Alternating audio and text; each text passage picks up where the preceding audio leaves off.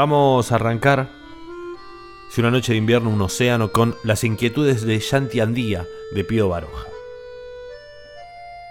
Dice así.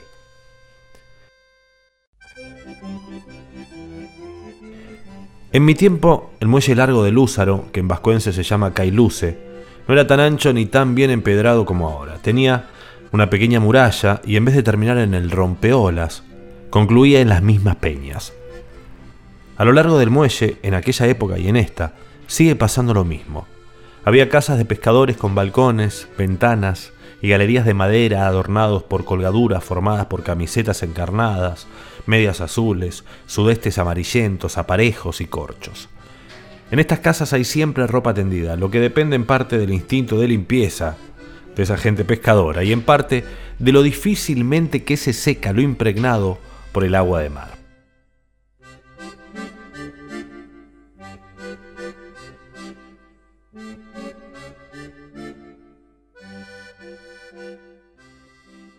Entre las casas de a lo largo del muelle Cailuce, antes, como ahora, había algunos almacenes de carbón y una fila de tabernas en donde los pescadores se reunían y se reúnen a beber y a discutir y que destilaban sobre todo los domingos, por su única puerta, una tufarada de sardina frita, de atún guisado con cebolla y de música de acordeones.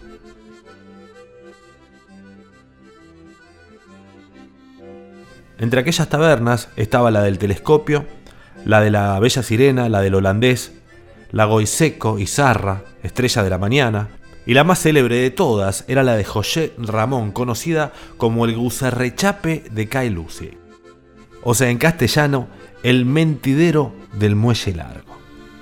Guserrechape. En este muelle, y a pocos pasos del mentidero, tenía su taller el padre de Celayeta. En la ventana de la casa, convertida en escaparate, exponía poleas de madera, faroles, cañas de pescar, un cinturón salvavidas. El padre de Celayeta trabajaba en su torno con su aprendiz y mientras él torneaba solían sentarse a la puerta a charlar algunos amigos. Yo me había hecho íntimo de Chomín Celayeta. Chomín era muy hábil y muy pacienzudo. Llegó a domesticar un gavilán pequeño y el pájaro, cuando se hizo grande, reñía con todos los gatos de la vecindad. Los días de tormenta se ocultaba en algún agujero oscuro y no salía hasta que pasaba. Celayeta sentía como yo el entusiasmo por la isla desierta, por los piratas, y como tenía talento para ello, dibujaba los planos de los barcos en que íbamos a navegar los dos, y de las islas desconocidas en donde pasaríamos el aprendizaje de los Robinsones.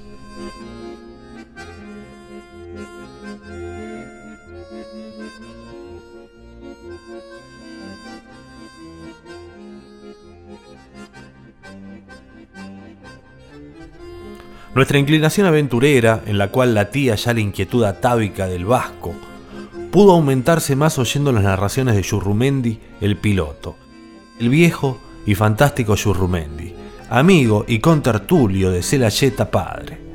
Eustacio Yurrumendi había viajado mucho, pero era un hombre quimérico a quien las fantasías turbaban la cabeza. Todos tenemos un conjunto de mentiras que nos sirven para abrigarnos de la frialdad y de la tristeza de la vida, pero Yurrumendi exageraba un poco el abrigo. Era Yurrumendi un hombre enorme, con la espalda ancha, el abdomen abultado, las manos grandísimas, siempre metidas en los bolsillos, y los pantalones a punto de caérsele, tan bajo que se los ataba. Tenía una hermosa cara noble, roja, el pelo blanco, patillas muy cortas y los ojos pequeños, brillantes. Vestía muy limpio. En verano, unos trajes de lino o lienzo azul que a fuerza de lavarlos estaban siempre desteñidos. Y en invierno una chaqueta de paño negro fuerte que debía estar calafeteada como una gabarra. Llevaba una gorra de punto con una borla en el medio. Era soltero, vivía solo, con una patrona vieja, fumaba mucho en pipa, andaba tambaleándose y llevaba un anillo de oro en la oreja. Yurrumendi había formado parte de la tripulación de un barco negrero, navegado por buques franceses, armados en corso. Había vivido en prisión por sospechoso de piratería. Yurrumendi era un lobo de mar.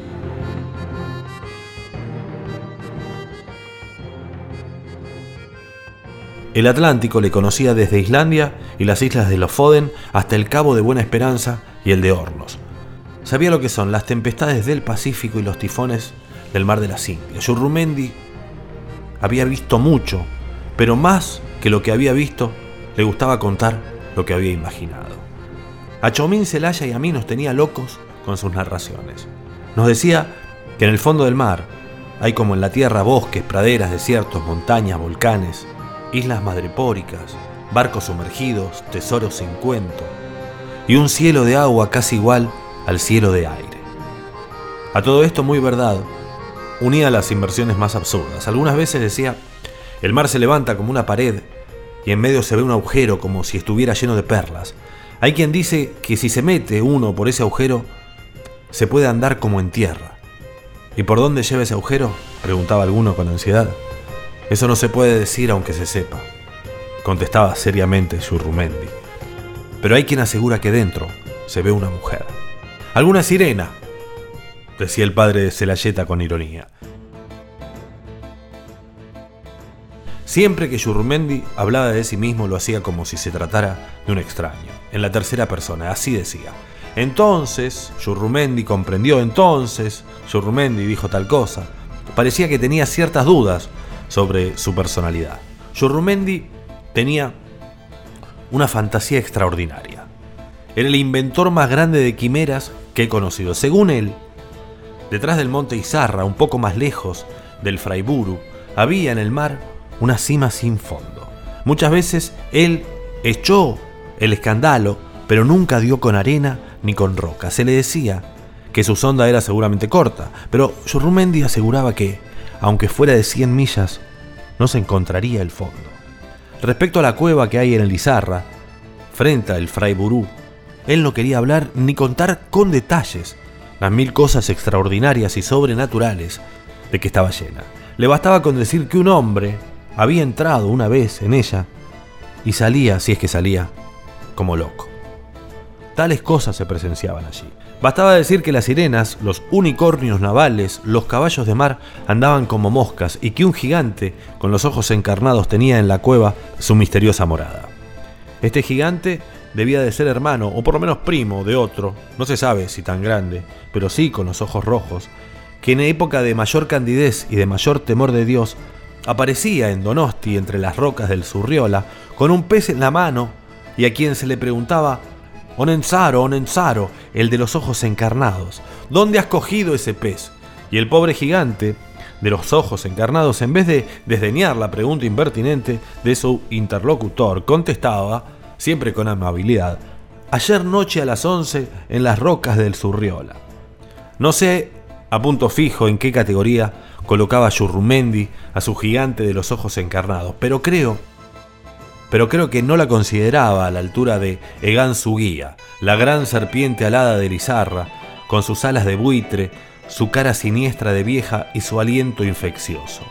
Nos hablaba también Churrumendi de esos pulpos gigantescos, con sus inmensos tentáculos, que pueden hacer naufragar una fragata, del mar de los Sargazos, en donde se navega por tierra, por verdadera tierra que se abre para dejar pasar un buque, de los países donde nievan plumas, de los delfines, que tienen esa extraña simpatía mal explicada por los hombres, de las sentimentales ballenas, cuya desgracia es pensar que la humanidad estima más su aceite que su melancólico corazón, de los mil enanos jorobados y extravagantes de las costas de Noruega, de las serpientes de mar que persiguen aullando a los barcos, de la araña del kraken, en el pino de Portland en Inglaterra, y de ese monstruo terrible del Maelstrom, cuyas fauces sorben el mar y tragan las imprudentes naves, haciéndolas desaparecer en sus gigantescas fauces.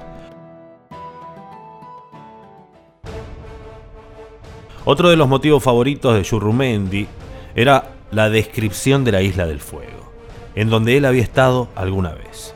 En la cumbre de esta montaña inaccesible arde un fuego intermitente que se enciende de noche y se apaga de día.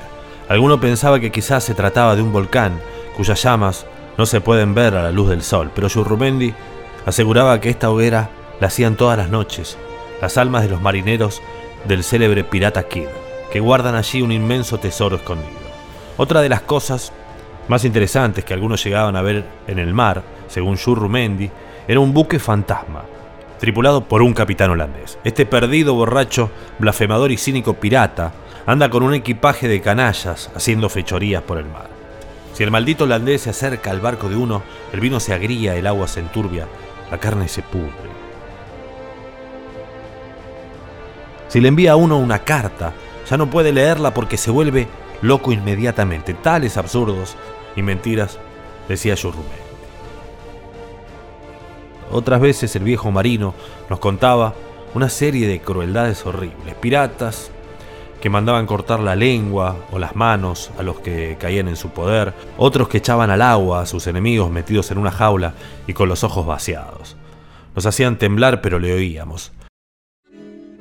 Hay un fondo de crueldad en el hombre y sobre todo en el niño que goza oscuramente cuando la barbarie humana sale a la superficie. Casi siempre, al hablar de las piraterías y de las brutalidades de los barcos negreros, Churrumendi solía recordar una canción en vascuense. Esta canción, solía decir, la cantaba Gatis Belsa, un piloto paisano nuestro de un barco negrero en donde yo estuve de grumete. Gatis Belsa solía cantarla cuando dábamos vuelta al cabrestante para levantar el ancla o cuando se izaba algún fardo. ¿Cómo era la canción? Le decíamos nosotros aunque la sabíamos de memoria. Cántela usted, Churrumendi. En Si una noche de invierno, lo escuchamos.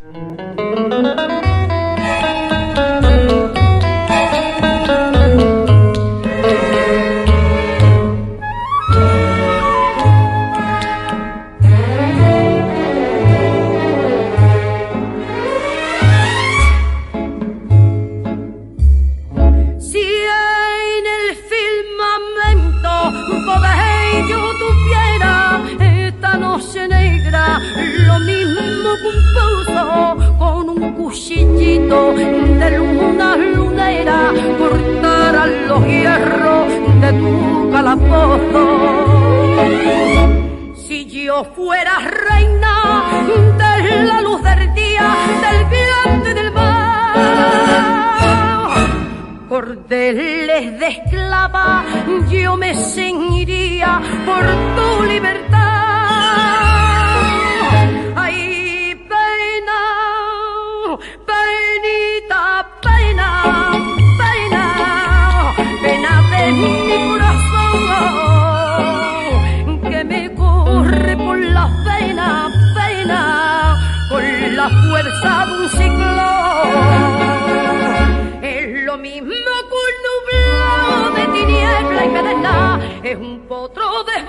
Oh,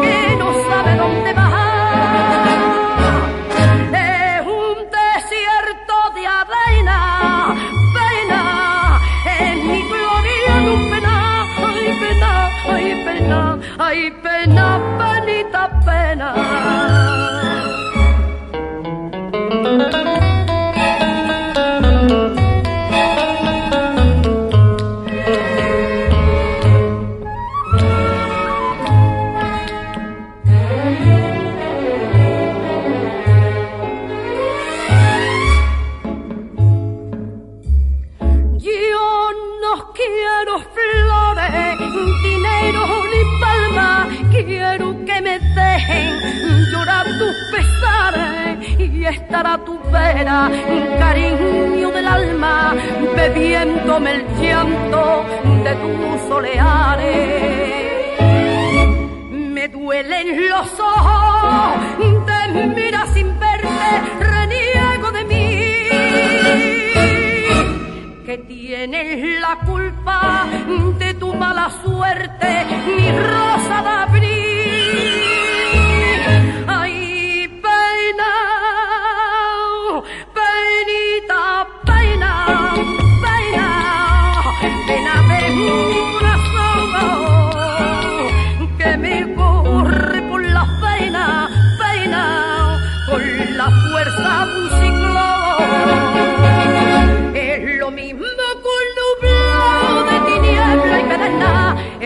es un